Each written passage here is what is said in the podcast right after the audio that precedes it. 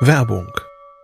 Was nervt extrem? Richtig, wenn Webseiten lange laden. Deswegen machst du deine Seiten schnell, indem du an den Web Vitals schraubst. Dabei schwer zu optimieren? Die Time to First Byte. Das hat Mitwald jetzt geändert. Im Managed Cloud Hosting des Agenturhosters bekommst du eine genaue Analyse deiner Time to First Byte. Du siehst erstmals, über welche Hebel du die KPI verbessern kannst. Teste jetzt 30 Tage kostenlos. Alle Infos unter www.mitwald.de/heise.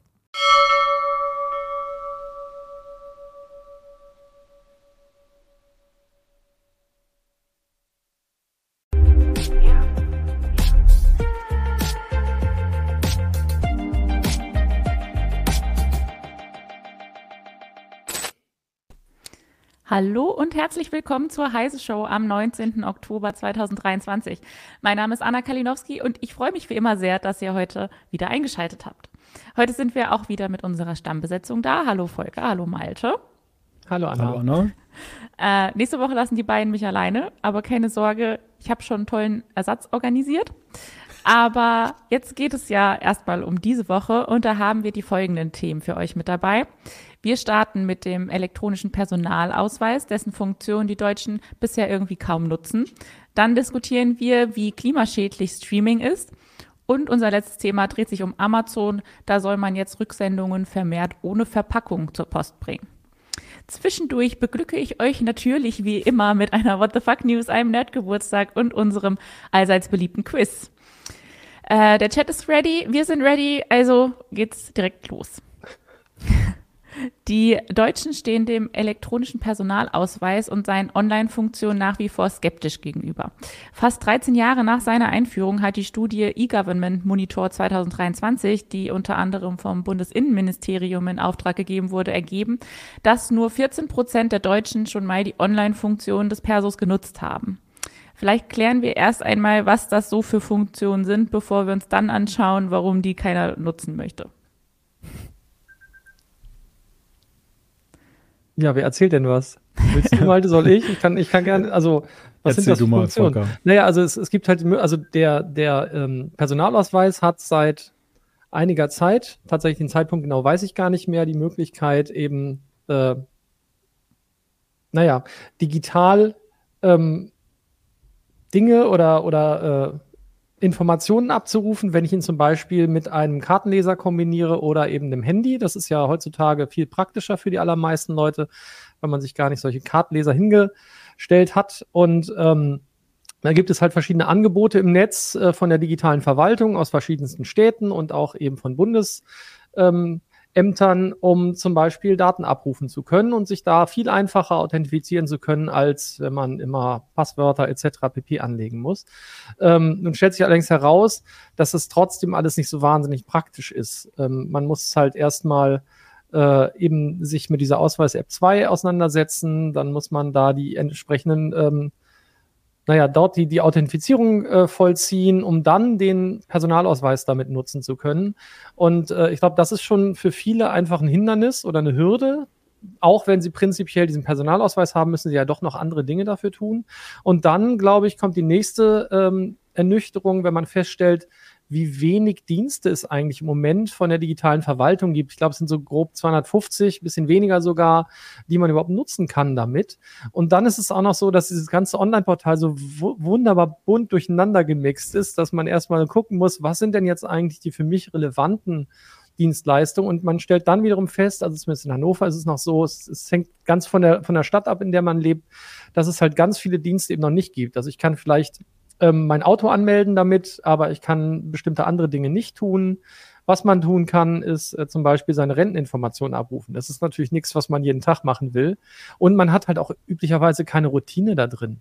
Warum, also ich meine, wie, wie oft muss ich mich denn gegenüber einer Bundesbehörde oder einer Landesbehörde oder Stadt ausweisen? Und deswegen ist es halt so die Frage, warum sollte ich es machen? Wenn ich keine Routine habe, dann nutze ich halt auch die Funktion nicht und es gibt ja auch immer die andere. So, jetzt habe ich ganz viel, jetzt habe ich, glaube ich, schon alles dazu gesagt, was ich zu dem Thema weiß. Verdammt. Genau, wir können, wir können zum nächsten Thema übergehen. wechseln wir zum Aber- nächsten Thema. Nein. Aber du, du hast ja tatsächlich ja schon alle Problembereiche ein Stück weit gestreift und es sind ja tatsächlich zahlreiche. Also ich würde schon mal damit anfangen, dass vielleicht diesem E-Perso aus den Anfangstagen auch noch so dieser Faktor Umständlichkeit einfach anhängt. Dass die meisten so denken, irgendwie, ich brauche dann Kartenlesegerät und ich weiß gar nicht, inwieweit jedem bewusst ist, dass eben das auf dem Smartphone relativ easy halt dann benutzbar ist. Der zweite Punkt ist, ja, warum kann man eigentlich nicht, oder na, anders, eigentlich müsste man ja schon jetzt in, in diesem Zeitalter einen Schritt weitergehen. Eigentlich müsste es doch diesen Perso die in komplett digitaler Form im Wallet des Smartphones geben und gar nicht mehr dieses analoge, ich nehme den Ausweis, ich halte ihn an NFC-Reader NFC dran, ich brauche eine App und so weiter. Warum eigentlich diese Krücke? Das ist so irgendwie so Tech von vor zehn Jahren, aber das ist eigentlich nicht mehr das, was wir heute ja zum Beispiel bei Zahlmethoden auch ja schon haben, wo alles halt wunderbar im Betriebssystem integriert ist und dann eben relativ easy. Und wie du ja schon sagtest, wenn ich das auch noch so selten zur Hand nehme, mich dann zu erinnern, wie hieß denn nochmal diese App? Ach, Ausweis-App 2, warum eigentlich 2? Was ist denn mit 1 und so? Also, das ist, das ist alles so ein bisschen angestaubt und, oder wirkt zumindest angestaubt. Es gibt einige sehr nützliche Sachen. Also, wenn man sich tatsächlich damit mal auseinandersetzt, äh, wenn man zum Beispiel Führungszeugnisse kann man damit ja einholen. Man kann, glaube ich, die Renteninformation damit dann abrufen. Ähm, man hat ja auch zu Behördenportalen, ich hatte immer auch mal einen Antrag, den ich äh, stellen musste. Und da habe ich mich dann auch damit ausgewiesen. Das war sehr praktisch. Aber es war ein Antrag, den ich, glaube ich, einmal in meinem Leben stellen werde. Und äh, der jetzt dann, das ist jetzt nicht so die Killer-Anwendung jetzt, ne? dass ich dann so sage, hey, cool, das, äh, das, das wird jetzt alles revolutionieren. Und ich, und der nächste Problembereich, den du ja auch gestreift hast, ist ja die Frage Digitalisierung der Verwaltung, E-Government. Da hängen wir ja auch ja in Deutschland extrem hinterher, auch ja hinter den Zielen, die ja mit Online-Zugangsgesetz und so gesetzt wurden. Und ich glaube, in dem Moment, wo da mal Fahrt reinkommt, wird auch der E-Person in einem ganz anderen Licht dastehen, weil man ja viel mehr zumindest jetzt im Bereich, ich brauche eine Verwaltungsdienstleistung, dann machen kann. Also da, da stehen wir uns wieder selbst auf den Füßen. Ähm, das, das Problem, ähm, warum der, der Perso nicht in, im Handy drin ist, ist liegt, glaube ich, aber natürlich wieder an, an einer anderen Herausforderung, nämlich, ähm, dass die meisten Handys vermeintlich auch nicht sicher genug sind, um überhaupt äh, da die richtige Verschlüsselung zu bieten, damit halt so ein wichtiges Dokument da drauf landen kann. Wobei ja auch mal die Frage ist, was fangen andere damit an? Klar, kann man vielleicht die Daten abziehen und so weiter. Das ist immer die Herausforderung, aber den fehlt halt, also den meisten Geräten oder vielen Geräten fehlt halt so ein Secure-Element dafür, um die, die Daten halt äh, entsprechend lang sicher zu verschlüsseln. Das Problem begegnet uns ja auch an anderen Stellen. Ne? Das ganze Thema mit der elektronischen Patientenakte ist genauso gelagert. Deswegen ist das auch unnötig kompliziert. Ähm, und, und da äh, begegnet einem das auch, dass man eben sich immer wieder authentifizieren muss. Man muss immer noch eine PIN haben. Man darf sich nicht einfach biometrisch authentifizieren bisher und so weiter und so fort. Das macht die Nutzung schwierig. Und, und tatsächlich würde ich ja vielleicht so eine, also wenn ich häufiger krank wäre, würde ich ja so eine, so eine elektronische Patientenakte oder äh, in dem Falle ähm, tatsächlich eher die elektronische Gesundheitskarte, die ich dafür brauche, ähm, sogar häufiger nutzen als wahrscheinlich äh, die Ausweis-App 2, ne? weil ich halt dann doch vielleicht öfter beim Arzt bin, also zum Glück nicht, aber ähm, als, äh, als irgendwie zu Behör Behördengänge durchführen zu müssen. Und ich glaube, das ist so ein bisschen das Problem. Und da ist ja auch die Frage, wie wichtig ist es denn tatsächlich, den zu äh, digital zu nutzen? Also ja, ist praktisch. Ich kann jeden Tag, wenn ich Lust habe, meine Renteninformationen abrufen. Reicht aber einmal im Jahr oder vielleicht noch seltener. In der Regel braucht man die ja gar nicht so oft zu wissen. Und genauso geht's mir halt mit ganz vielen anderen ja, Dingen, die ich von Behörden brauche. Und deswegen ist es, glaube ich, ganz schwer. Und dann kann man eigentlich froh sein. Äh, ich glaube, Anna hatte gesagt, wie viel? 14 Prozent? Mhm der Leute haben ihn schon mal genutzt. Das ist ja schon eine ganze Menge. Also ich meine, bis dahin muss die Digitalisierung des Gesundheitswesens erstmal gedeihen, ähm, dass es tatsächlich auch so genutzt wird. Also da haben wir noch ganz andere äh, Herausforderungen. Und ja, Malte hat es schon gesagt, ne? Digitalisierung der Verwaltung. Ganz oft hängt die Inter Verwaltung hinterher. Deswegen können sie gar nicht erst die entsprechenden digitalen Dienste anbieten. Und dann habe ich auch nichts von meinem E-Perso. Und dann beißt sich die Katze in den Schwanz. Aber den gibt es ja seit 13 Jahren. Das ist ja jetzt nichts ja. Neues. Aber wie oft, wie viele Behördengänge machst du in 13 Jahren? Also Tja. ummelden, ja. Auto anmelden, Auto abmelden. Ja, und von diesen 245 äh. Angeboten, wie lange sind die denn da? Ich glaube, am Anfang war es ja, ja auch so ein bisschen das Henne-Ei-Problem. Man hatte zwar den tollen Ausweis, aber es waren sehr exotische und wenige Anwendungen. Und jetzt ist ja so der Reigen dessen, was man machen kann, größer. Und das sieht man ja auch in der Zuwachsrate. Also klar, das sind, es ist lächerlich. 14 Prozent in 13 Jahren ist ja wirklich verschwindend gering. Aber im Vergleich zum Vorjahr, da waren es 10 Prozent jetzt sind es 14 Prozent, würde ich schon mal eben sagen, okay, da, da kommt was in Bewegung, da rollt schon durchaus was. Und es ist ja auch erschreckend, wenn man schaut, dass ja irgendwie nur 30 Prozent laut dieser Erhebung gesagt haben, dass sie überhaupt einsatzbereit sind mit ihrem E-Perso. Das heißt, 70 Prozent, da dümpelt das einfach so dahin. Und, und da ist ja auch noch viel Aufklärungsarbeit nötig, beziehungsweise so ein Neuanfang, muss man ja sagen, weil es gab ja viel Aufklärungsarbeit, es wurde viel Werbung gemacht, aber ich glaube, viele haben sich das angeguckt und haben sich gefragt, ja, was soll ich denn damit? Und haben das ad acta gelegt. Und jetzt ist natürlich die viel größere Herausforderung, etwas, was vielleicht sich schon so eingebrannt hat im Sinne von, oh, langweilig, da jetzt dann irgendwie das hinzukriegen, dass die Leute da nochmal neugierig werden und das dann ausprobieren. Ich glaube, ein wichtiges Stichwort kam eben äh, Altersverifikation online bei Diensten. Das würde wahrscheinlich dazu führen, dass deutlich mehr den Perso nutzen. Wobei auch dann kann ich mir vorstellen, und die Frage ist ja auch so formuliert, warum mögen man kann ja mal fragen, ausgerechnet die Deutschen den E-Perso nicht. Ähm, weil ich glaube, in anderen Ländern wird es ganz anders akzeptiert. Und das liegt möglicherweise auch ein bisschen in der Eigenart des Deutschen oder der Deutschen an sich. Äh, dass wir generell scheinbar skeptisch solchen Dingen gegenüberstehen, ähm, weil immer, naja, die Frage ist, wie ist der Datenschutz, wie ist so meine Sicherheit bestellt? Bin ich nicht plötzlich der gläserne Bürger? Ich glaube, das habe ich hier eben auch schon gelesen, irgendwo im Chat. Also diese ganzen Vermutungen sind da und ähm, manchmal würde ich mir wünschen, dass die Deutschen an anderen Stellen deutlich skeptischer gegenüber bestimmten Gruppierungen sind als jetzt ausgerechnet an dieser Stelle. Aber ich kann, also es ist halt auch irgendwie so eine deutsche Mentalitätsfrage, glaube ich, weswegen das in Deutschland immer noch mal schwieriger ist, solche Dinge einzuführen als in anderen Ländern. Und vielleicht liegt es auch daran, dass wir einfach ganz schlecht solche Sachen immer kommunizieren. Also egal was, hm. Bundesbehörden, Behörden an sich, die sind da ganz schlecht drin. Das ist ein guter Punkt, den ich unterstützen würde, denn das ist ja auch so, dass uns ja lange Zeit anhaftete, das Image eben die großen Bargeldfreunde Europas zu sein. Und äh, das hat ja auch den Change jetzt ja erst durch die letzten Jahre gegeben, dass eben elektronische Zahlungsmittel ja einen deutlich, deutlichen Aufschwung erfahren haben. Vielleicht muss man dazu auch sehen, dass dieses, ich habe eine analoge Karte oder generell mein Perso bleibt analog, vielleicht auch so dann eben in dieser, in diesem Bargeldzusammenhang vielleicht zu sehen ist. Und dass aber dieser Change jetzt, dass man da doch mehr elektronisch macht, vielleicht auch bewegt, dass man beim E-Perso aufgeschlossener ist. Also ich glaube, man kann es nicht, man, man kann es wirklich nicht auf einen einzelnen einen Punkt reduzieren. Ich denke, das hat unsere Diskussion jetzt äh, schon, schon, schon schön gezeigt, so Zungenbrecher.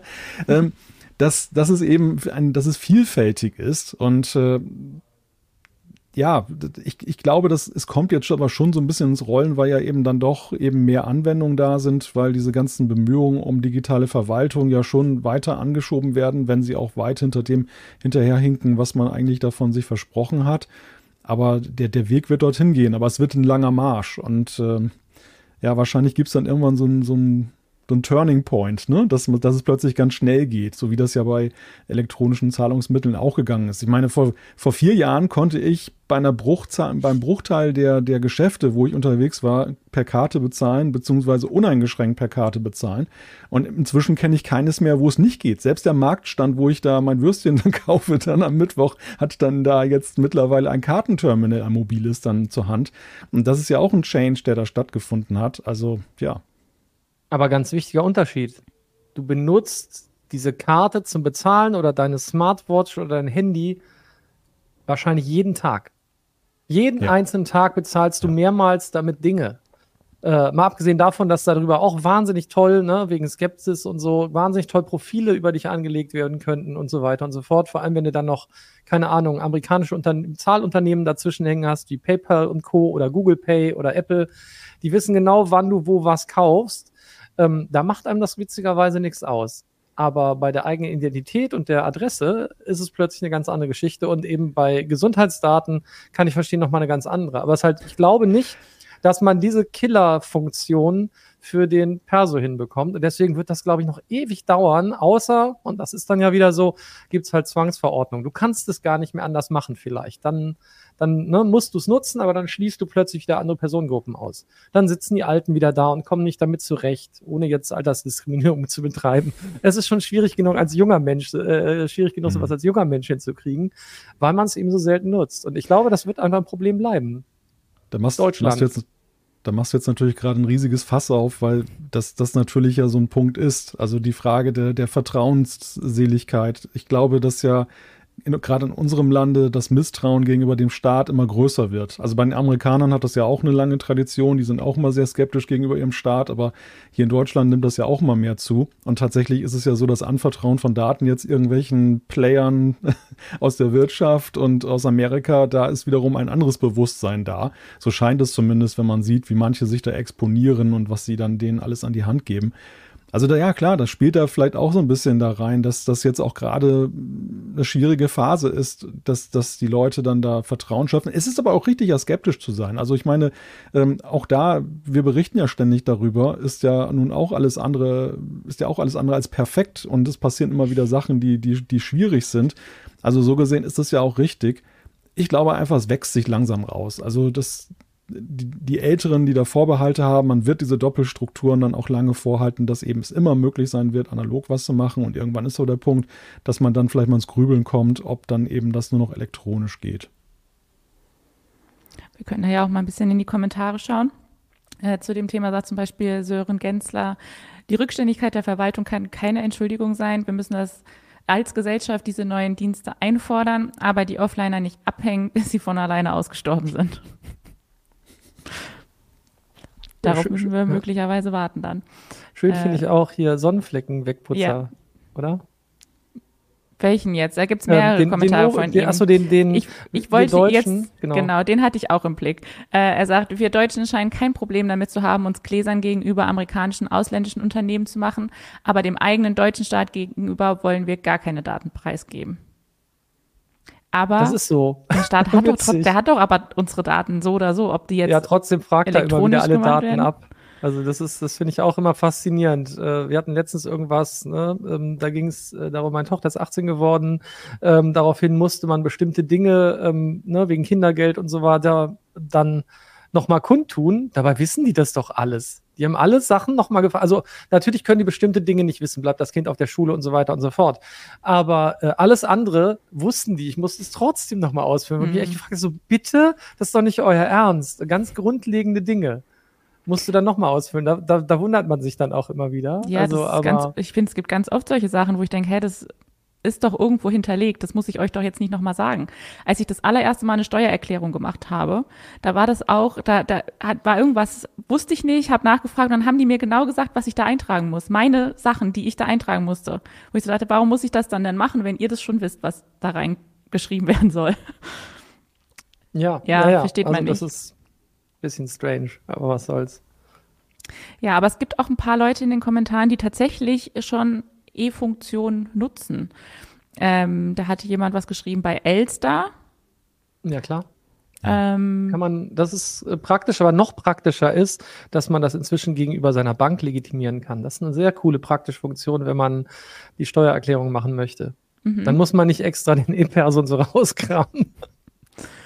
Äh, was hatten wir noch? Ähm, ich hatte noch ein paar Leute gesehen, die irgendwie das schon genutzt haben. Also hier hat jemand geschrieben, dass es nicht funktioniert hat. Ingo Schulz, bei mir funktioniert der E-Perso nicht, beziehungsweise die Installation, weil in meinem physischen Perso ein nicht durchgängiger Bruch drin ist. Dann wird das eh schwierig, egal wo, den elektronisch auszulesen. Ne? Das da bin ich gespannt, wenn er Flugreisen oder so macht, äh, innerhalb von Europa, dann brauchst du ja auch den, den Perso. Und die machen das eigentlich auch alles nur mit der elektronischen Auslesefunktion meines Wissens und tippen das nicht ab. Aber vielleicht gucken die auch nur drauf. Hm. Das weiß ich gar nicht genau. Dann haben wir hier von Capellino, Krankenkasseninfos gehen auch, beziehungsweise brauchte ich den Ausweis, um mich dort online zu verifizieren. Mhm. Also es scheint, es scheint doch ein paar Menschen zu geben, die die Sachen benutzen.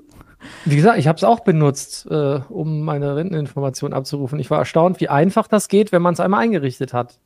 Aber äh, wenn man seine, wie heißt sie? Ich habe gerade mal die Transport-Pin die man braucht, die kann man auch ändern. Wenn man sie vergessen hat, dann dauert es wieder ein bisschen, bis man mit dem Ding was machen kann. Ich habe jetzt aber auch gerade drüber nachgedacht, ich habe gar keine Ahnung, wie ich den benutzen sollte. Also ich habe mir da noch nie Gedanken drüber gemacht. Naja. Ich, hab gar, ich wüsste gar nicht, wo ich irgendwelche Daten dazu habe, ob ich irgend so eine PIN habe, wo die ist. Keine Ahnung. Ich weiß das gar nicht. Die meisten Leute ändern sie irgendwann und äh, weil sie denken, ist ja ganz wichtig, schreiben sie auch nirgends auf und dann vergessen sie sie und dann war es das. Dann ja. ist es halt vorbei, aber es ist ja nicht schlimm, weil man kann ja auch alles so machen. Du bist ja nicht darauf angewiesen. Also Klar, anders als beim Online, als beim Online-Banking oder sonst was bist du ja nicht darauf angewiesen. Und ich sage, das ist genau das Problem an der Stelle. Naja, das Problem ist aber auch, dass man nicht informiert wird. Hätte man mir jetzt vielleicht, als ich den letzten Perso bekommen habe, genau gesagt, ähm, was ich damit jetzt machen soll, damit ich den, die E-Funktion nutze, hätte ich das vielleicht irgendwie im Kopf. Aber das ist bei mir zum Beispiel überhaupt nicht im Kopf, dass ich irgendwelche Online-Funktionen hätte. Ja, du kannst ja auch keine Filme damit streamen oder so. Also es ist jetzt nicht so, dass man sagt, wow, geile Online-Funktionen. Ist Nee, halt, natürlich Das ist halt ein. Problem. Es ist halt, das Nutzungsszenario ist halt nicht so, nicht so overwhelming. Ja, sondern deswegen ist es halt, und es geht auch ohne. Das ist halt schwierig, um es dann durchzusetzen. Ja, man könnte Glaub aber ich. zumindest vielleicht mit ein bisschen mehr Werbung für die Online-Funktion starten. Oh, die haben ganz viel dafür schon gemacht, aber das Ja, ist Jahre her. Die ist müssen es mal nicht wieder angekommen. anfangen. Ja, ja, ja, ja. Das ist Jahre her, weil die, wie gesagt, was war das? Äh, 14 Jahre. 13 13. Jahre? 13 Jahre, Mhm. Entschuldigung, 13 Jahre, 14 Prozent, so rum war es. Ähm, ja, 13 Jahre lang gibt's das, die haben ganz viel dafür getrommelt. Und man kriegt auch so ein Infoschreiben mit, wenn man einen Perso kriegt, also immer wenn du den Mhm. Perso neu ausgestellt kriegst, weil der abgelaufen war oder sonst was, kriegst du das. Aber der läuft ja nur auch nicht jeden Tag ab. Und man verliert ihn auch nicht jeden Tag, deswegen ist auch besser so, muss man immer Gebühren für bezahlen. Ja. Aber ja, hier, ne, wie Keen Ghost, sag's nochmal, für Elster, Rentenversicherung, Kfz-Zulassung und Führungszeugnis. Mhm. Kfz-Zulassung geht halt nicht in jedem Ort, ne? Aber äh, das sind so die, die Optionen, aber das sind dann vier Einsatzzwecke. Gut, die Rentenversicherungsgeschichten kann man sich jeden Tag angucken, wenn man Lust drauf hat. Aber das ist jetzt ja auch nicht so das, was man damit macht, alle Nase lang. Also ich, ich finde es schwierig, also ich finde es gut, dass es diese Funktion gibt. Für manche Sachen muss ich dann trotzdem immer noch mal zu Papier und irgendwas greifen oder dann doch zur Behörde hinlaufen. Ich glaube, wenn da mehr Angebote kommen, dann wird das auch helfen. Wenn die Leute sehen, dass es bequemer ist so, dass sie halt nicht irgendwie in der Schlange stehen, in der Schlange stehen müssen oder wie in Hannover gefühlt ein Vierteljahr warten müssen, bis sie beim Bürgeramt einen Termin kriegen. Ja. Das wäre ja auch eine wahnsinnige Entlastung. Also insofern ist das ja ein guter Grund und alle wissen, dass die, die Verwaltungen echt in Personalnot geraten in den nächsten Jahren. Die müssen quasi in die Digitalisierung. Einfach nur, um das überhaupt bewältigen zu können. Weil sonst hat man irgendwann das Problem, keiner nutzt die digitalen Funktionen, weil die Verwaltungen nicht so weit sind und die Verwaltungen selber haben gar nicht genug Personal, um überhaupt die ganzen Anfragen bearbeiten zu können. Das heißt, die sind gezwungen, in die Digitalisierung zu gehen und die sind auch gezwungen, dass diese E-Perso-Funktionen irgendwie mal von den Leuten angenommen werden. Bleibt spannend. Ja, du hast ja keinen, äh, keinen positiven Ausblick gegeben, meinst, es dauert noch sehr lange. Nee, ne, wie gesagt, also ich glaube, das wird, das wird notgedrungen passieren, weil der Personalmangel so groß sein wird. Das ist halt auch kein positiver Ausblick. Äh, tut mir aber leid, geht halt nicht immer so gut. Aber ähm, ich glaube, der Personalmangel wird so schnell so groß werden in der Verwaltung, dass die einfach zusehen müssen, dass es klappt. Ansonsten äh, landet, landet man im Chaos an der Stelle. Weil dann haben alle Leute abgelaufene Persos und kriegen aber keinen neuen, weil keiner den Antrag bearbeitet. Es gibt ja immerhin schon Verbesserungen jetzt dahingehend, dass das Ganze einfacher wird, dass du zum Beispiel den Perso künftig dir auch zuschicken lassen kannst und dass du, oder dass es solche Abholboxen gibt und du kannst es da rausholen, was einige Kommunen ja schon machen. Ähm, was auch nebenbei ja sehr, sehr bürgerorientiert ist, ne? so als Kollateralschaden. Das finden wir Bürger auch gar nicht mal so schlecht, dass wir nicht dreimal anmarschieren müssen. Ähm, aber das, das lindert natürlich ja auch ein Stück weit dann eben die Personalnot, weil eben so unnötige Vorgänge dann da reduziert werden und äh, ja, sozusagen ab Werk der Ausweis dann verschickt wird. Aber ich bin da völlig bei dir, Volker. Ich, ich sehe das auch. Also es werden sich einfach auch Notwendigkeiten ergeben, dass man eben auf diese Digitalisierung gehen muss. Und es eigentlich ja, schade bis fahrlässig, dass man diesen Weg nicht jetzt schon viel offensiver beschreitet, weil ich glaube, dieser Personalmangel wird schneller kommen, als man, als einem das lieb ist. Und dann ist, es wird nicht einfacher dadurch, wenn die Leute schon fehlen, dass man dann die Digitalisierung dann umsetzt, weil das ja die Kommunen ja auch nochmal deutlich oder andere Behörden dann ja deutlich belastet. Also diese, diese Transformationsphase muss man sich ja immer so vorstellen, ist ja doppelt so anstrengend wie ja mindestens doppelt so anstrengend wie der Normalbetrieb.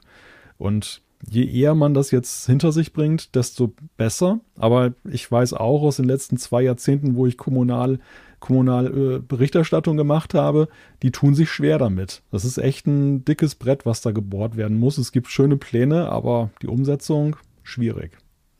Ich freue mich ja, wenn man irgendwann seine eigenen Fingerabdrücke per, per Post an, an die, an die Landesbehörden oder Stadtbehörden schickt. Nein, für den, wenn man den, ähm, was ist es, den Reisepass beantragt, da muss man heutzutage Fingerabdrücke abgeben. Ich wollte gerade sagen, wofür musst du denn Fingerabdrücke abgeben? Für den Reisepass. kommst du ja heute dann, ich glaube, du kommst, beim Reisepass kommst du nicht mehr umhin. Nein. Meine ich. Den brauchst, Du brauchst auf jeden Fall. Das sind natürlich elektronische, dann kann man die aus seinem Handy mitschicken. Ja, auch super. ja, und selbst wenn, dann kommst du in viele Länder ja nicht mehr rein, wenn die nicht hinterlegt sind. Genau, ne? USA zum Beispiel, glaube ich, kommt man ja. nicht mehr rein ohne die äh, Fingerabdrücke dem. Man konnte, glaube ich, irgendeine Zeit lang wählen, aber ansonsten musste da, glaube ich, klassisch mit Tinte, ne, wollte ich gerade sagen. Aber sonst werden die dir da abgenommen an der Grenze. Das finde find ich auch nicht so cool. Naja, wenn man in den USA einreist, fühlt man sich eh jedes Mal wie ein Verbrecher. Okay, dann ist, du meinst, dann ist das richtig, dann kommt man direkt ins richtige Feeling rein. ja, schon. Wenn man einreist, direkt erstmal die Finger Obwohl es gibt ja jetzt auch diese digitalen Einreiseterminals, das ist ein bisschen besser, da muss man nicht mit so einem Officer sprechen. Nee, da legst du nur die Hand auf, ne? Mhm, ja, und musst dann so in die Kamera reingucken und so. Ja, ja. Naja, wir schweifen ab. Ähm, äh, ich würde sagen, wir beenden das Thema jetzt aber auch mal ähm, und machen mit unserer ersten Rubrik weiter. Die What the Fuck News der Woche. Ähm, ja, da geht es auch ein bisschen um übertriebene Digitalisierung der Bundesregierung quasi. äh, nämlich äh, Social Media Steuerzahlerbund rügt Kampagnendickicht der Regierung. Der Bund der Steuerzahler hat mal wieder einige Posten öffentlicher Verschwendung zusammengetragen und da ist die Bundesregierung mit ihrem Internetauftritt negativ aufgefallen. Die Bundesregierung unterhält nämlich sage und schreibe 500 Social Media Accounts und 1000 Internet- und Kampagnenseiten. Und dabei geht es laut dem Bund der Steuerzahler viel zu oft um reine Publicity anstatt um Informationsvermittlung. Und auch die Kosten dafür sind nicht unerheblich. Äh, so gab die Bundesregierung im Jahr 2019 noch 69,1 Millionen Euro für Inf Informationskampagnen im Internet, in Printmedien, im Rundfunk oder für Außenwerbung aus. Dann waren es 2021 und 2022 schon um die 200 Millionen Euro. Ähm, ein vorübergehender Anstieg ist mit der Corona-Pandemie und der damit verbundenen erhöhten Öffentlichkeitsarbeit verbunden. Für 2022 lässt der Bund der Steuerzahler die erhöhten Ausgaben aber nicht mehr gelten. Außerdem wird kritisiert, dass die Kampagnenziele bei den vielen Accounts und Seiten nicht klar erkennbar seien und auch die Grenzen zwischen Information und Eigenwerbung verschwimmen würden. Außerdem arbeitet die Bundesregierung immer mehr mit professionellen Influencern zusammen, was dazu führt, dass auch immer häufiger der Unterhaltungscharakter den Informationsaspekt eindeutig überwiegt. Das Fazit des Bundes der Steuerzahler lautet, insgesamt handelt es sich bei der Öffentlichkeitsarbeit um einen kommunikativen Wildwuchs ohne klare Zielrichtung und konsistente Strategie. Daraus könne nicht geschlossen werden, die Politik sei lediglich um Information und Aufklärung der Bevölkerung bemüht. Die können das mit dem Internet einfach nicht so gut.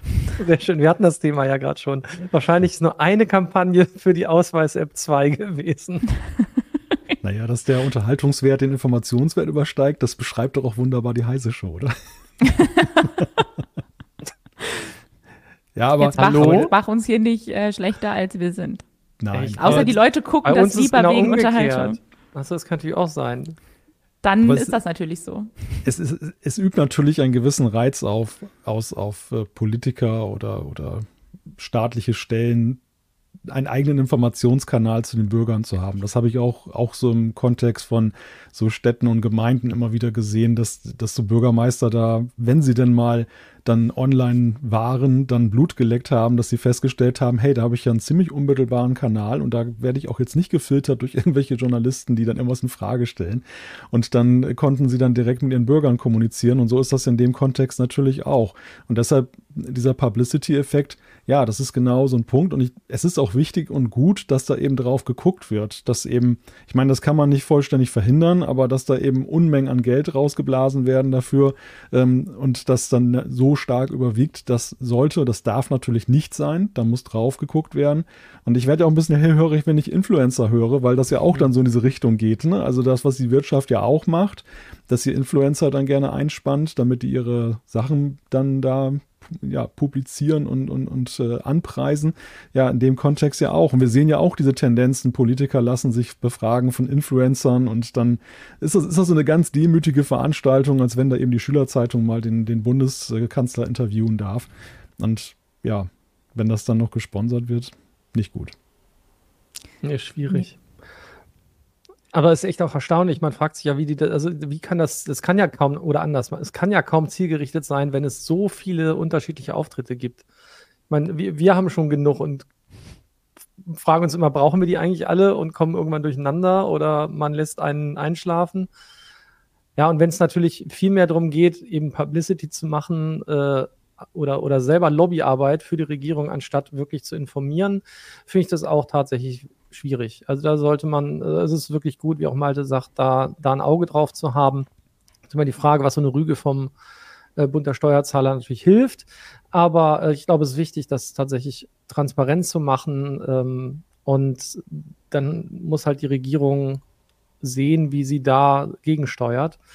Ähm, die sind sicher, sicherlich, also wir sind ja, oder was heißt sicherlich, die sind ja äh, einigen mh, hm, gegen Gegenwehr so, oder einiger Gegenwehr ausgesetzt. Und da sollten sie sich echt nicht die Blöße geben, sondern da muss man halt, glaube ich, richtig informieren und da halt auch nicht versuchen, irgendwie sich zu sehr anzubiedern. Ich kann das ja durchaus verstehen, dass sie sagen, sie wollen auch die jungen Zielgruppen erreichen und sind deswegen auch, keine Ahnung, auf TikTok und Co. unterwegs.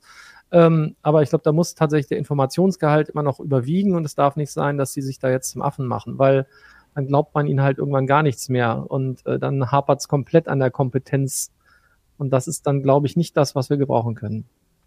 Nee. Und wenn es dann äh, zusätzlich noch so viel Geld kostet, ähm, ist es natürlich umso schlimmer. Ja. So, genug über die Regierung, die Digitalisierung und alles geschimpft. Wir machen jetzt weiter mit unserem zweiten Thema. Äh, wenn man abends so gemütlich auf dem Sofa liegt und sich genüsslich durch Netflix, Prime und Co. streamt, dann denkt man normalerweise ja nicht so wirklich darüber nach, dass Streaming eine Menge CO2-Ausstoß verursacht. Dabei haben Berechnungen der unabhängigen Denkfabrik Shift Project aus Paris ergeben, dass die Emissionen, die durch Streaming verursacht werden, bis 2025 einen Anteil von mehr als sieben Prozent bei der Erzeugung der globalen Treibhausgase ausmachen könnten. Müssen wir jetzt also mit dem Stream aufhören, wenn wir die Umwelt schonen wollen? Ja, das ist wahrscheinlich so realistisch, wie das keiner mehr verreist, damit wir dann das Klima schützen. Ähm, ja. ja. schwierig, aber ich, ich glaube einfach, dass überhaupt hier erstmal ein Bewusstsein neu entsteht, dass eben das Internet und solche Anwendungen, die nun auch äh, unglaublich, in unglaublichen Maße, Maße Serverleistung erfordern, dass das überhaupt so ein Umweltfaktor ist. Ich glaube, vielen ist das eben nicht bewusst. Und ähm, spannend ist ja auch so diese Aufschlüsselung, dass dann noch dann gesagt wird, ja, es kommt darauf natürlich auf verschiedene Parameter an, also welch, bis hin zum Kabelweg, der zu mir führt, ist es jetzt dann ein Glasfaserkabel, besonders gut, ist es ein Kupferkabel, schon schlechter, ist es Mobilfunk, ganz schlecht. Und, und das äh, finde ich halt auch ganz interessant. Also ohne jetzt gleich den, den Eifer zu entwickeln, es sofort zu ändern oder zu sagen, uh, die Konsequenz muss sein, wir schalten alles ab. Aber ich glaube, es kann nicht schaden, überhaupt erstmal ein Bewusstsein zu schaffen und sich vielleicht dessen dann, ja, einfach mal gewahr zu sein, dass eben selbst das Rumsitzen auf der Couch nun auch leider nicht das, das, die, das Weltklima retten wird, sondern dass, dass auch da die Frage ist, äh, wie sind dann, wie können geeignete Maßnahmen aussehen, um diesen Impact halt einfach zu reduzieren. Weil ich glaube, dass einfach vieles da auch so im Verborgenen stattfindet. Also klar, es gibt immer so diese Greenwashing-Kampagnen von Rechenzentren, die nur Photovoltaikstrom haben und so weiter und so fort. Aber ich glaube, der Anteil am Gesamtkuchen und gemessen am Wachstum des Netzes ist halt immer noch verschwindend gering. Und äh, da wächst gerade was Gewaltiges heran, was eigentlich unser Problem der Zukunft werden könnte. Werbung. Was nervt extrem? Richtig, wenn Webseiten lange laden. Deswegen machst du deine Seiten schnell, indem du an den Web Vitals schraubst. Dabei schwer zu optimieren? Die Time to First Byte. Das hat Mitwald jetzt geändert. Im Managed Cloud Hosting des Agenturhosters bekommst du eine genaue Analyse deiner Time to First Byte. Du siehst erstmals, über welche Hebel du die KPI verbessern kannst. Teste jetzt 30 Tage kostenlos. Alle Infos unter www.mitwald.de/heise.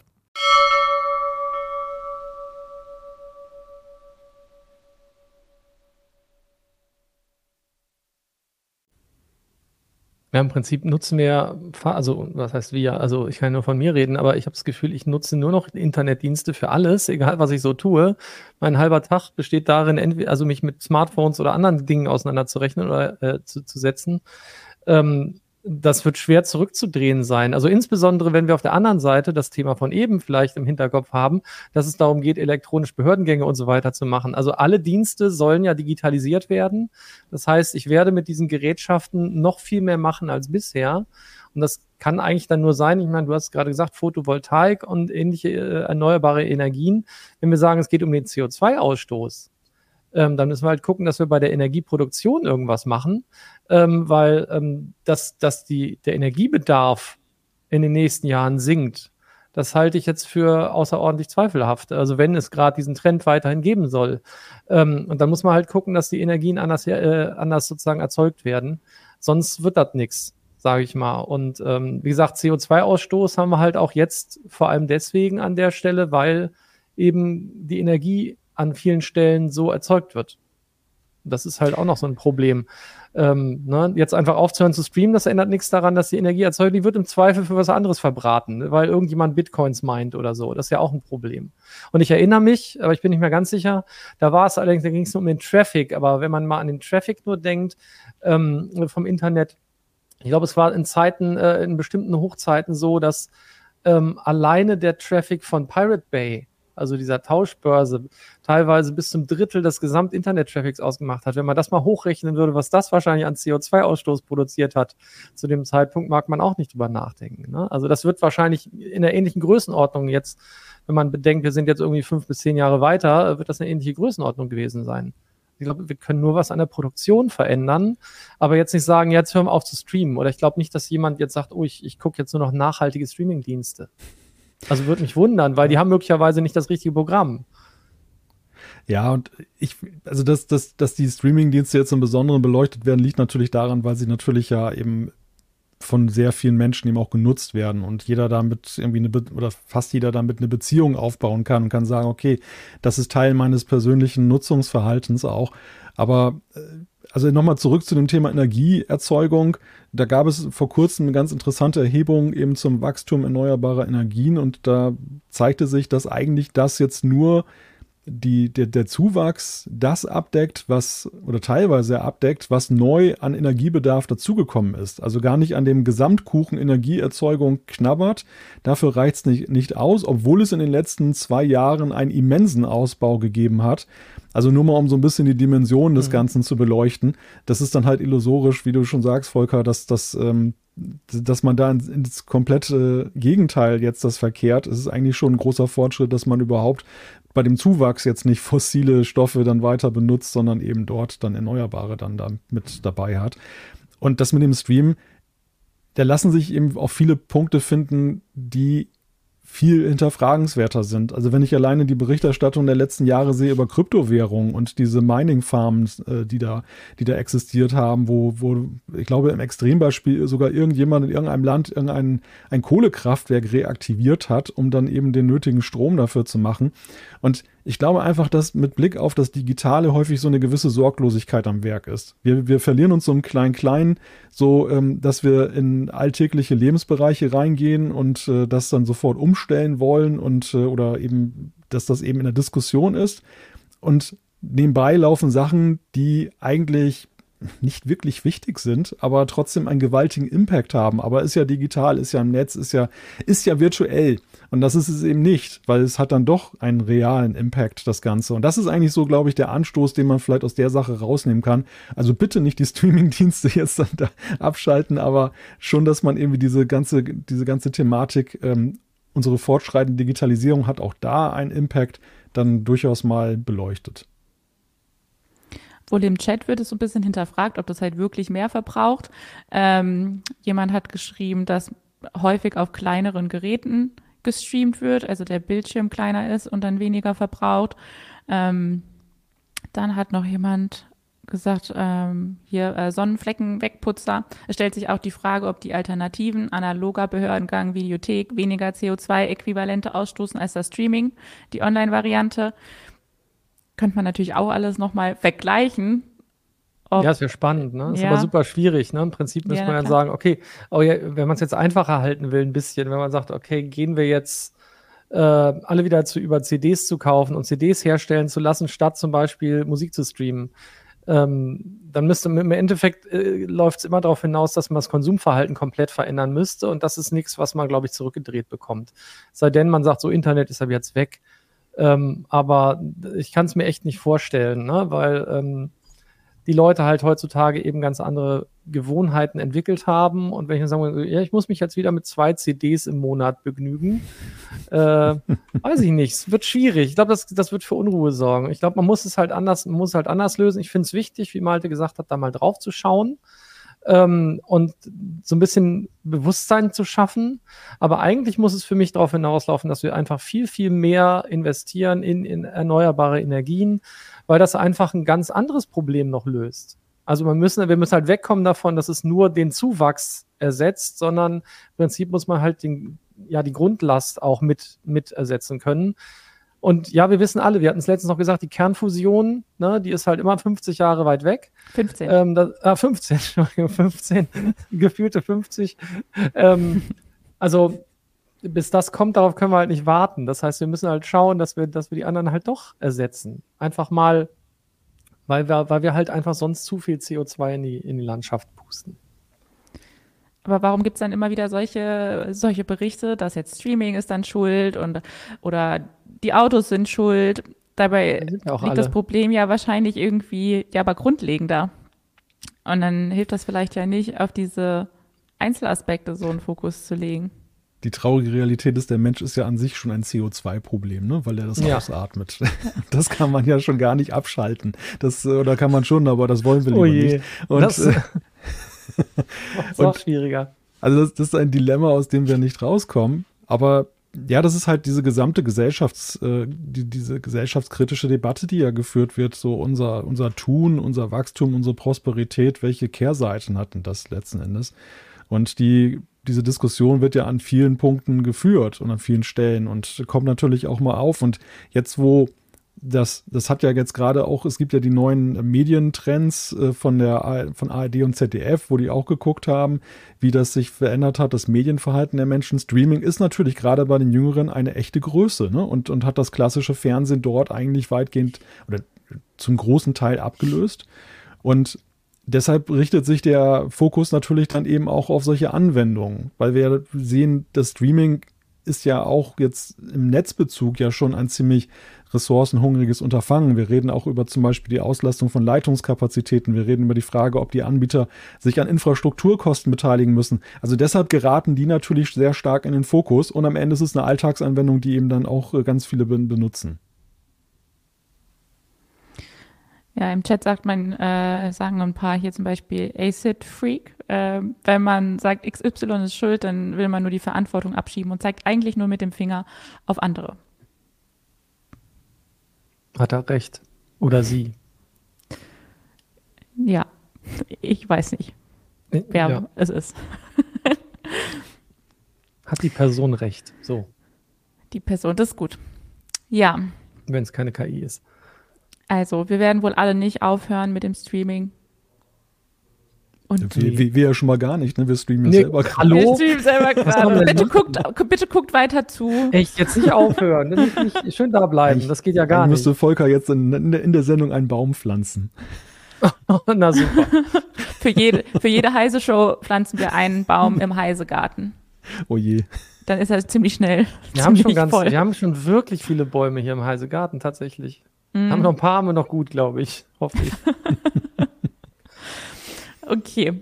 Ähm, dann machen wir jetzt aber einmal hier Schluss mit dem Thema, bevor doch noch jemand auf die Idee kommt, dass er den Stream lieber abbrechen möchte äh, und gehen zur nächsten Rubrik über. Der Nerdgeburtstag der Woche.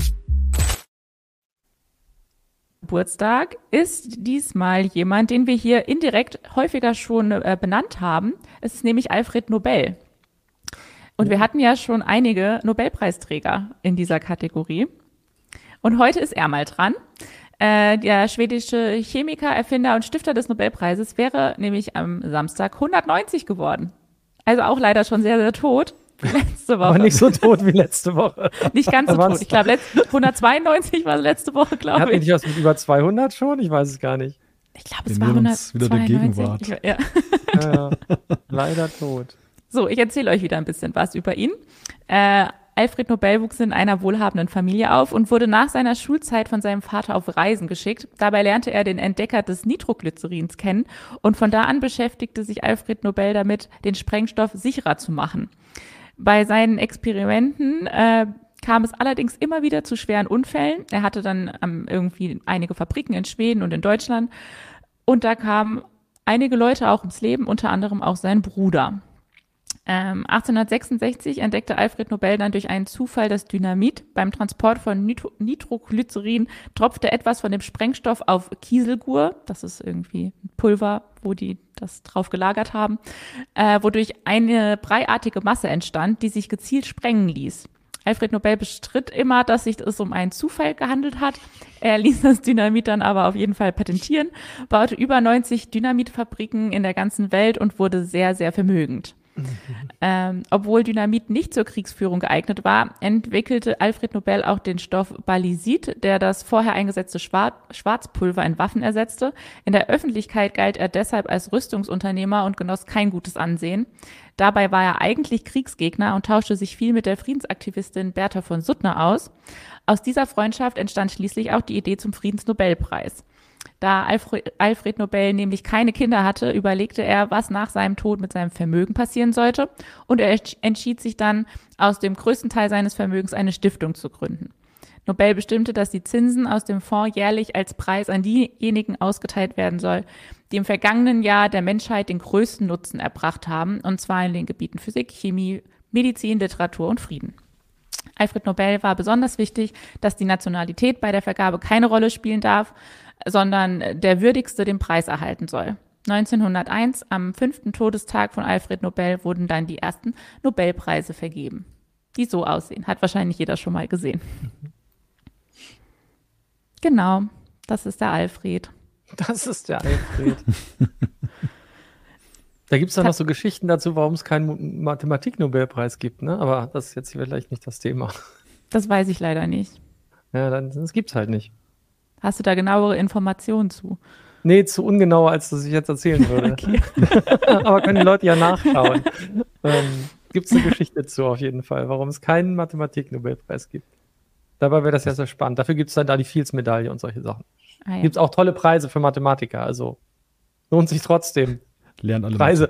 Preise Ma Ma Mathematiker zu werden, nur um Preise zu gewinnen, lohnt sich. Glaube, glaub, Volker empfiehlt sich gerade als MINT-Botschafter hier in der Sendung. Ja, ja, gerne, gerne, gerne. Ja, Immer. wann kommt denn bei dir der Physik-Nobelpreis, Volker? Ja, das wird wohl nichts. also ich glaube, der, der Drops ist gelutscht. Ich hatte ja gehofft, dass es irgendwann vorkommt, weil ich habe auch, also hatte ich es nicht schon mal erzählt, als ist ja, ich habe ja in grauer Vorzeit, ne, jetzt kann ich ja selber in grauer Vorzeit meine Promotion gemacht und da war noch nicht klar, dass im Zentrum der Milchstraße, also unserer Galaxie, tatsächlich ein schwarzes Loch ist. Weil die gedacht haben, es wäre zu klein dafür. Und ähm, ich habe dann aber testweise Daten aus, äh, auswerten dürfen und habe dann gesagt, oh, aber eigentlich passt das trotzdem ganz gut, wenn man ein nicht thermisches, nicht thermisch strahlendes Objekt, so wie ein schwarzes Loch, ins Zentrum setzt. Aber ähm, dann kurz danach haben dann tatsächlich die Kollegen aus München von, vom Max-Planck-Institut dort ähm, erste indirekte Beobachtungen gehabt, wo man halt sah, dass im Zentrum unserer Galaxie die, äh, die Sterne sehr, sehr, sehr schnell kreisen. Und das spricht halt sehr stark für ein unglaublich anziehungsreiches oder attraktives Loch, sage ich mal, oder ein Objekt in der Mitte. Egal. Habe ich höchstpersönlich nachgerechnet. Genau, ja. mit Lego-Steinen natürlich, auf meinem Lego-Abakus. Entschuldigung, Klemmbaustein-Abakus. Ja, hier Volker bekommt eine Medaille für besonder, besondere Verdienste für den Klemmbaustein. Sehr gut. Gerne. Den, den, verleihen, wir dir hier den verleihen wir dir hier irgendwann mal feierlich. Genau. Immer her damit. Ich habe auch gesehen, dass ich schon meine, meine Rente kriege, auch einen Legostein ausgezahlt, habe ich vorhin gelesen. Aber ich habe gelesen, auch äh, passt ein bisschen zu dieser goldenen Medaille. Ich Ach, jetzt habe ich sie gerade weggemacht, sorry. Fast lohnt, eher in Klemmbaustein-Sets einer bestimmten Firma so zu investieren als in Gold. Weil wenn man, wenn man Sets hat, die dann großen Wert erzeugen, weil die halt nur temporär aufgelegt werden alle, dann hat man eine Rendite von im Schnitt 11 Prozent. Das ist mehr als bei fast allen anderen Le Anlagemöglichkeiten. Na dann bist du ja bald reich. Ja, nee, ja, leider habe ich die alle aufgemacht. Das ist schlecht. Die sollten geschlossen bleiben. Dann so. hast du viel mehr Wert. Ah. Das ist so wie polierte Platte bei, bei Münzen oder so. Sollte man nie aufmachen, sondern immer verschlossen lassen, weil sonst der Wert ruckzuck hinüber ist. Egal. Oder die original verpackten Elektronikgeräte, die zuweilen immer auftauchen, ne? So das, das erste ja. iPhone noch original genau. verpackt und so. Das ich voll krass, auch bei Auktionen. Habe ich, hab ich letztens auch gesehen. Irgendwo hat dann einer das, das erste iPhone original ausgepackt. Das fand ich schon sehr lustig. Heute, also jetzt vor einem Monat oder so habe ich das irgendwo gesehen. Sehr spaßig. Äh, ja, was war das ja. Thema? Ach ja, Alfred Nobel. Alfred Nobel. Aber äh, wir müssen jetzt auch mal weitermachen. Wir sind heute, wir haben heute eine lange Sendung, glaube ich. Wir, wir haben ja noch, albern, ja. Wir haben ja noch ein Thema vor uns und das Quiz. Deshalb machen wir jetzt mal lieber schnell mit unserem dritten Thema weiter. Anna redet jetzt doppelt so schnell. Jetzt rede ich ja. doppelt so schnell. Amazon, Großartig. Amazon möchte wohl, dass man Rücksendungen jetzt unverpackt bei den Versanddienstleistern abgibt. Einer unserer Leser hat beobachtet, dass die Retour im Fall von Gewährleistungsfällen nur dann kostenlos möglich ist, äh, wenn man sie eben unverpackt in die Läden bringt. Man nimmt dann also das Produkt einfach so mit zur Post. Dort zeigt man dann seinen Rücksende-QR-Code vor und laut Amazon stehen in den Filialen dann, Filialen dann Versandbeutel bereit, in denen die Produkte verpackt und an Amazon zurückgeschickt werden.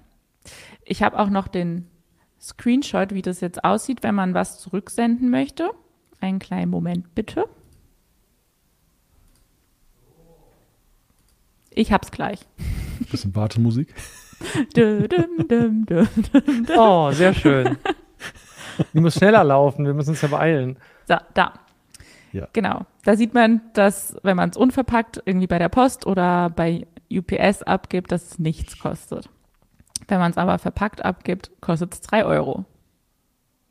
Ja, und bislang war es halt gleichberechtigt 0 Euro. Ne? Also bislang war es einfach ja. so eine Geschmacksentscheidung, ob man selber verpackt oder ob man es abgibt. Ich glaube, diese Option, dass man das unverpackt abgibt, die gibt es ja noch gar nicht so lange. Also ich habe das immer mit Überraschung mal festgestellt und habe es dann nochmal ausprobiert am Beispiel der Packstation, die jetzt dann äh, zumindest in diesem Test 1 Euro kostet. Also man muss dazu sagen, Auch diese komisch. Rücksendetarife, die, die probieren sie ja momentan aus und ähm, die, die tauchen augenscheinlich bei Einzelnen auf und dann im nächsten Moment geht es wieder alles auf 0 Euro. Aber der, der Trend, der sich da zeigt, ist ja relativ klar, äh, dass, dass sie es dahin bewegen wollen, dass die Leute möglichst ihre Sachen unverpackt hinbringen.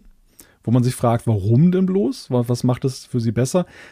Da sagt Amazon selber nichts zu, aber es ist ja relativ naheliegend, was dahinter stecken könnte. Das sind eigentlich so zwei Punkte. Das eine ist, dass sie wahrscheinlich mit den Logistikdienstleistern dann entsprechende Rahmenverträge haben, dass sie nicht pro Packstück bezahlen, sondern es kommt alles auf eine Palette und dann kriegen sie das Zeug gesammelt zurück.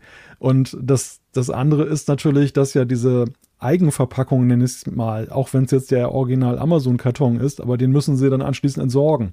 Und auch das ganze andere Zeug. Und ja, wenn sie es so kriegen in einem großen Sammelsack oder auf einer Sammelpalette, dann ist es für sie natürlich ja ungleich äh, weniger mit Abfall verbunden, dann eben das dann wieder, ja, die Retoure zu verarbeiten.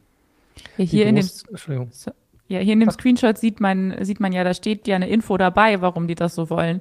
Dein Beitrag zu, zu weniger Lkw auf der Straße. Mit weder Verpackung noch Drucker erforderlich Rücksendeoptionen können wir mehrere Artikel in einer Sendung zusammenfassen. Also sie gehen dann quasi auf den Umweltschutz. Da sind wir da ja, wieder. Ja. Ja, ja so verkaufen Fall, sie den ja, Leuten das. Ne?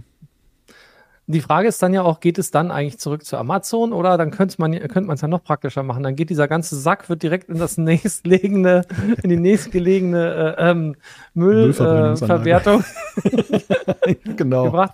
Das ist ja auch immer noch die Frage, wo bleibt das ganze Zeug eigentlich? Das ist ja, ja. auch der totale Hammer, ne? Also was da eigentlich so anfällt.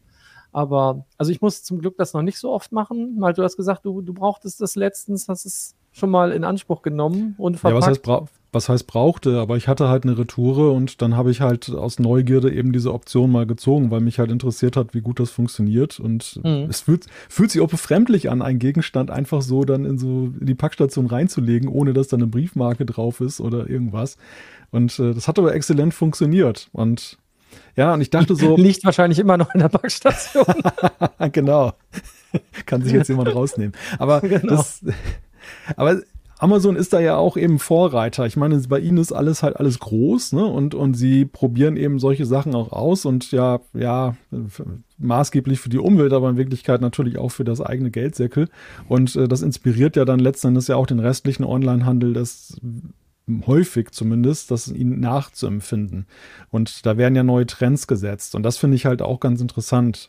Ich glaube zwar nicht, dass viele das in nächster Zeit machen werden, weil einfach Amazon hat eine ganz andere Größe. Man sieht ja alleine, dass sie ihren eigenen Zustelldienst ja eben dann da auch und mit etlichen Versandzentren auch dann aufgebaut haben. Aber dennoch, also es, es könnte eben so einen Weg aufzeigen. Könnte nicht einfach der Amazon-Fahrer, wenn er sowieso jeden Tag in der Straße ist, es einfach mitnehmen? Dann ist es quasi auf dem Weg. Dann, also es ist noch günstiger. Das Der ist dann auch, immer voll ausgelastet, alles mega. Das, das gab es auch schon bei anderen. Ähm, also zum Beispiel bei Hermes konnte ich auch eine Zeit lang Pakete direkt wieder mit abgeben. Aber das geht nicht mehr, haben sie aufgehört. Wahrscheinlich, weil sie jetzt andere Verträge mit einem gewissen amerikanischen Dienstleister haben. sie brauchen ja, ja den Platz. Der Rückkanal ist, glaube ich, logistisch extrem aufwendig und deshalb, deshalb meidet Amazon den. Also es ist in der Tat ja so, dass sie ja mittlerweile die Infrastruktur haben, das einfach selbst abzuwickeln. Und es ist ja witzig, dass sie ja den Paketdienstleistern so den Versand zumindest in großen Teilen entzogen haben, aber bei Retouren immer noch völlig auf die abfahren. Aber das liegt wohl schlichtweg daran, dass sie sich, dass sie ihre eigene Logistikkette nicht damit belasten wollen. Wenngleich das natürlich zur Folge hat, ich weiß nicht, ob da jetzt dann auch viele Leer-LKWs dann durch die Gegend fahren, weil irgendwo wird ja sternförmig dann von diesen großen Logistikzentren das Zeug ja dann rausgefahren zu diesen Verteilzentren und diesen Versandzentren. Also ob das jetzt so der goldene Weg ist, ist ja auch so eine Frage. Aber im Prinzip für die ist es ja, ist es ja Win-Win. Sie sparen auf jeden Fall an der einen Stelle schon mal. Sie haben möglicherweise, also zumindest ist die Publicity nicht unbedingt negativ an der Stelle, glaube ich, weil das den Leuten halt auch Dinge, naja, also es befreit ja die, die Leute, die Retouren haben von, keine Ahnung, Scheine drucken, irgendwas äh, verpacken müssen, Originalkartons aufbewahren und so weiter und so fort.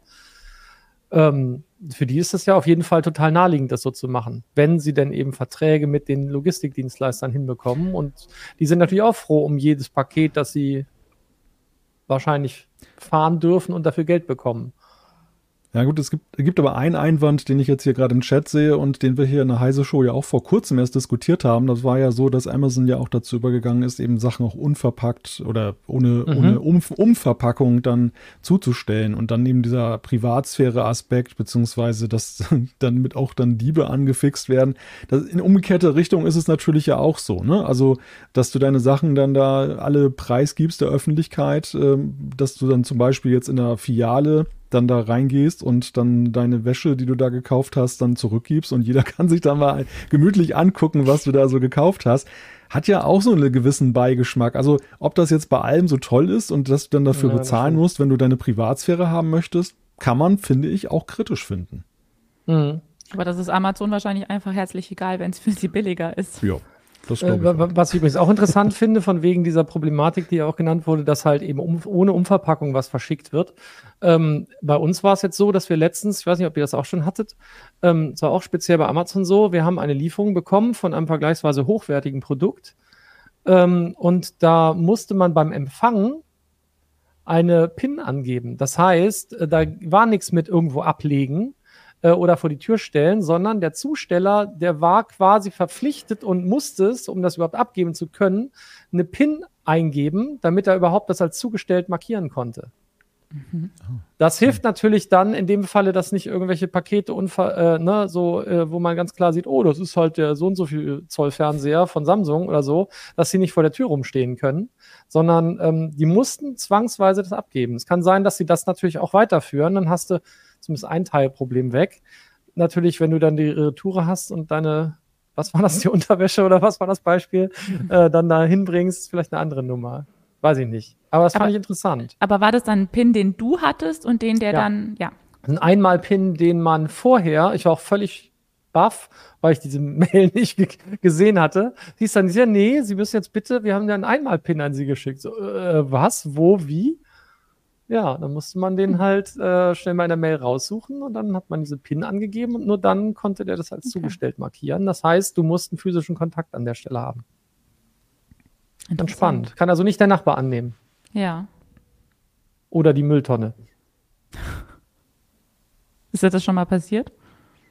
Äh, was? Ne, also bei uns. Das ist in die Mülltonne zugestellt. Nee, das nicht. Äh, ja, doch. ähm, ja, wir haben eigentlich einen Ablageort vereinbart Ähm, und irgendwie haben wir es aber nicht verstanden. Und die haben das auch schon mal, wir haben so einen Mülltonnenkasten und die haben das auf die Mülltonne in den Mülltonnenkasten gelegt. Da bin ich natürlich als allerletztes drauf gekommen, dass es da liegt. Ne? So, den wird direkt entsorgen. Aber wir hatten das auch schon mal, wir sind in den Urlaub gefahren und ich hatte ein, Hen ein Handy bestellt.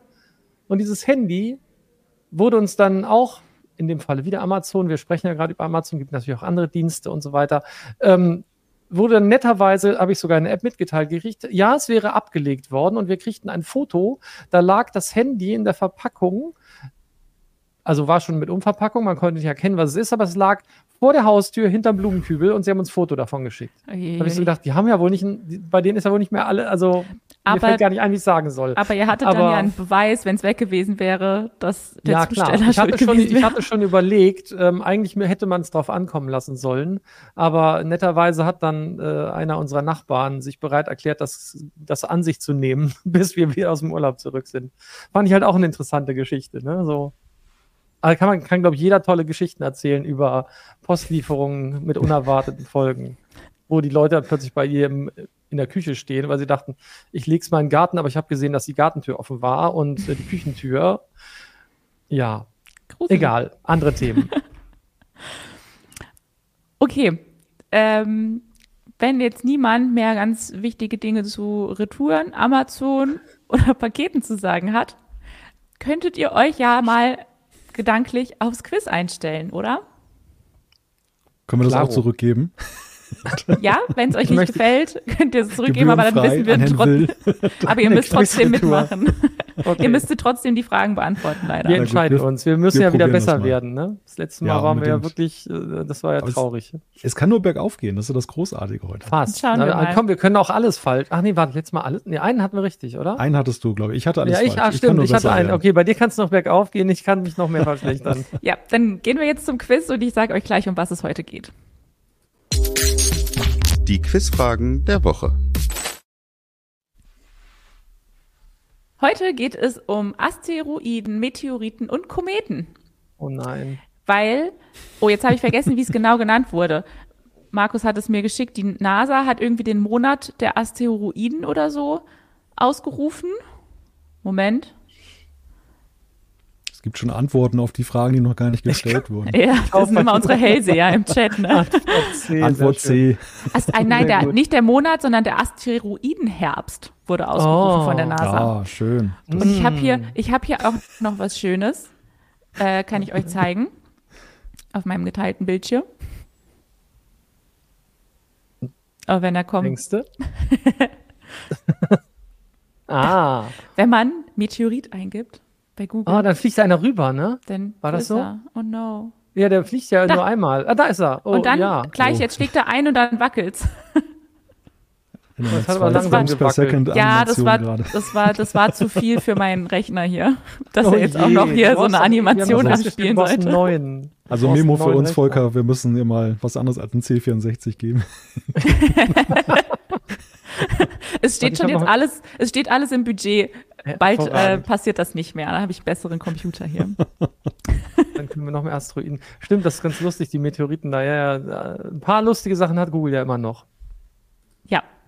So, das war aber nur eine Spielerei. Jetzt geht der Ernst mhm. los mit der ersten Frage. Was Angst. bedeutet denn der Begriff Asteroid im wörtlichen Sinne? Ach, Himmelsreisender, je. Sternenmasse, Weltraumstein oder sternenartig? Ich hätte jetzt gesagt sternenartig eigentlich, ne? Ist nicht Ast, Ast, irgendwas, es steht das nicht für Stern und irgendwas ist. Ich hätte gedacht sternenartig. Okay, möchtest du es einloggen? Ja, wahrscheinlich ist das wahrscheinlich ist der Himmelsreisende. Ist das, ist das Latein? Ja, ansatzweise, oder? Ja, da bin ich nämlich raus. Ich bin Franzose. Ich bin Franzose. Ich will Franzose. ähm, Nee, Welt. Also klar, man könnte auch Weltraumstein denken. Ich glaube, irgendwie bilde ich mir einen sternartig, aber äh, ist wahrscheinlich falsch. Himmelsreisender wäre auch cool. Ja, ja, aber ja, das, das, ist artig. Ja, ja. Himmels, Himmelsreisender wäre so mein Favorit gewesen, so aufgrund irgendwie historischer Bedeutung und so weiter, dass man das damals so gesagt hat. Okay. Jetzt bin ich hin und her gerissen zwischen meinem Bauchgefühl und dass Volker meistens recht hat. Aber manchmal liege ich auch daneben. Ja, da kannst du dich nicht drauf verlassen. Nee, ja, das stimmt. ich bin nicht verlässlich. Na Äh, gut, dann gehe ich mal das Risiko ein, damit wir ein bisschen Spannung haben und nehme A. Okay. Ja, leider ist A nicht richtig, aber, Ja. aber, Aber ich D fand, auch nicht. doch, D ist Ah. richtig. Aber ich Ja. fand Himmelsreisende eigentlich am schönsten. Das hört sich, Ja, finde ich, das am schönsten schön. an. Mhm. Ja, aber Asteroid bedeutet im wörtlichen Sinne sternartig. Sternartig. Der Begriff wurde dadurch geprägt, dass äh, die im Teleskop lichtpunktartig wie Sterne wirken.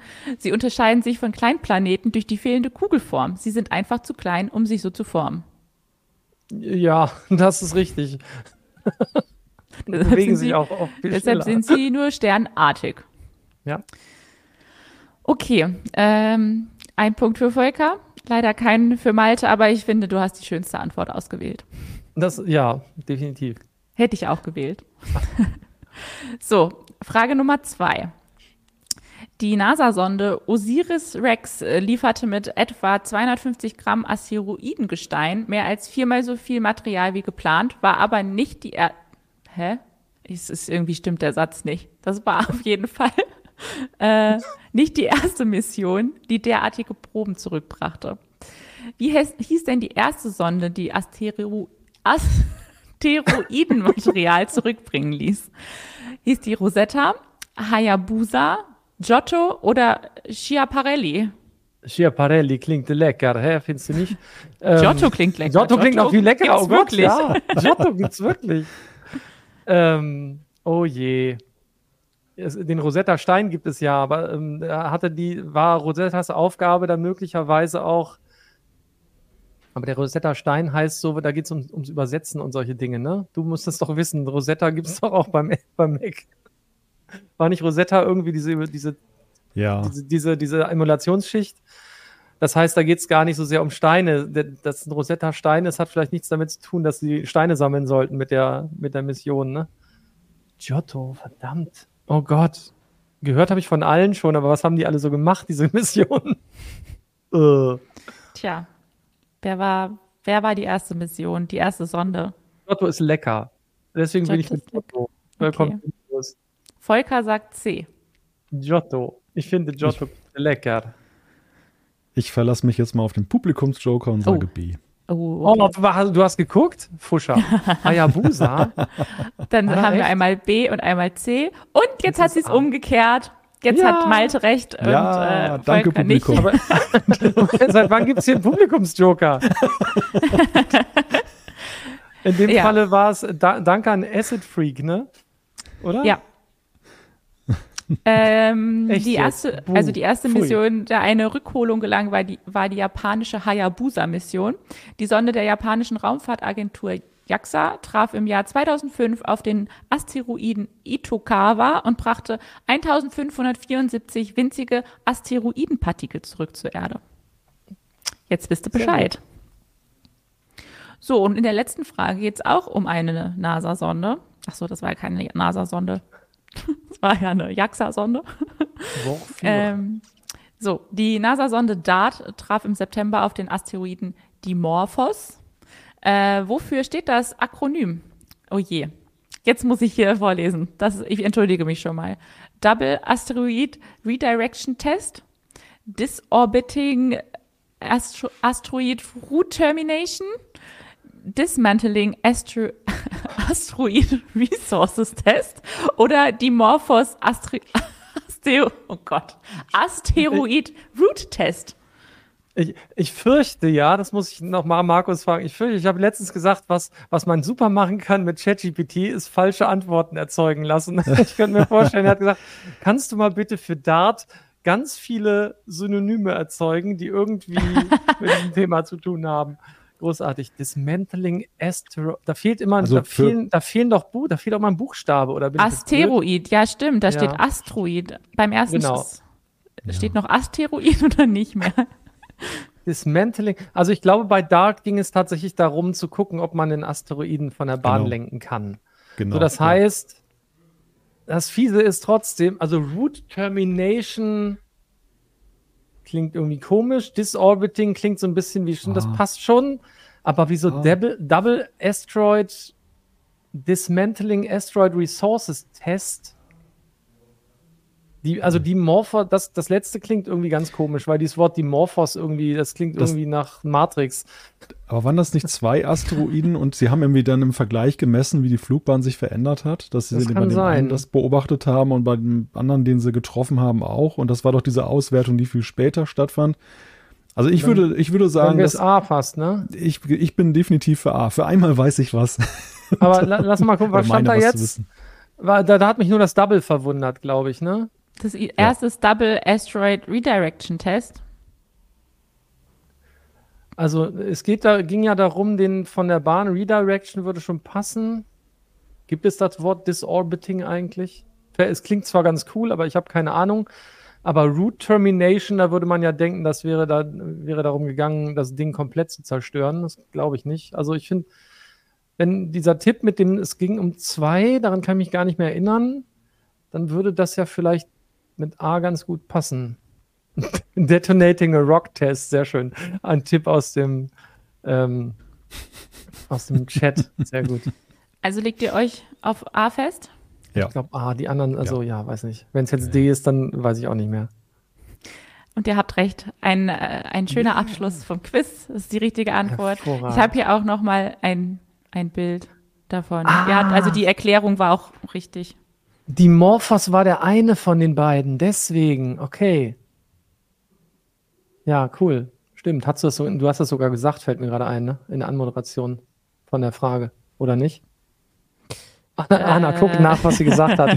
Ich habe gesagt, die NASA-Sonde DART traf im September auf den Asteroiden Ja, genau. Dimorphos. Ja, Das guck mal, steht da gesagt. sogar noch in der Frage drin. Ich blindfisch. Und ich dann vorher noch die Morphos klingen nach Matrix. Ja, genau. Ich muss aber ein bisschen wacher werden. Aber schon spät. Ja, heute haben wir Ja, eine Mensch, relativ immerhin- lange Sendung gehabt. Immerhin ein paar richtige. Ja, Komm, wir sind es war, einigermaßen, nicht, es war nicht schlecht. Ja, geht alles noch. einigermaßen noch in der Zeit geblieben. Wir überziehen doch das immer auch, zehn ja. Minuten. Nicht immer. Aber ist ja auch okay. Wir haben ja auch keine feste Zeit. Also eigentlich Nein. können wir auch zwei Stunden machen, wenn wir wollen würden. Aber Ja. Das Ach, will sich wahrscheinlich keiner, das will sich wahrscheinlich keiner antun und wir wollen dann jetzt auch Feierabend machen. genau, genau. Eigentlich sind es auch egal, wir wollen nämlich Feierabend machen. Nein. ich habe gerade übrigens parallel, da ging es auch wieder um Klemmbausteine, einen, einen Vorschlag bekommen, ob wir nicht mal wieder einen Crash-Test machen wollen. Fällt mir Was ein. für ein Da- Das war auch mal ein, ja, wir haben mal, ähm, die CT hat mal ein, äh, ein Klemmbaustein-Fahrzeug ähm, auf eine echten, auf eine echte Teststrecke, äh, also auf den, so eine Crash-Teststrecke vom ADAC gestellt. Und äh, haben parallel gab es eine ähm, Simulation, wie dieser Crash-Test aussehen müsste. Rein digital. Das war sehr interessant. Es, äh, ich glaube immer noch das äh, Video bei YouTube mit den allermeisten Abrufen von unseren Kanälen. Mit fast einer Million. Ähm, und da habe ich gerade den Vorschlag bekommen. Okay. Weiß Aber erstmal, bevor wir das Livestream. angehen, gibt es, gibt es dann aber erstmal unsere Quizshow, weil hier schreibt jemand im Chat auch gerade, Quizshow würde ich feiern. Die kommt ja. Letzte Ja. Sendung vor Weihnachten. so Schickt ist es. gerne Ich Fragen ein oder Themengebiete. Genau.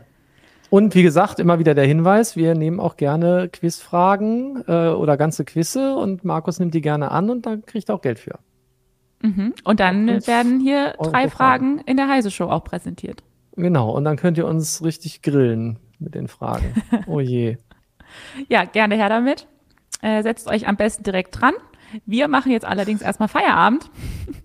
Und äh, wir hören uns nächste Woche wieder. Also Malte und Volker nicht. Die machen ein bisschen Urlaub.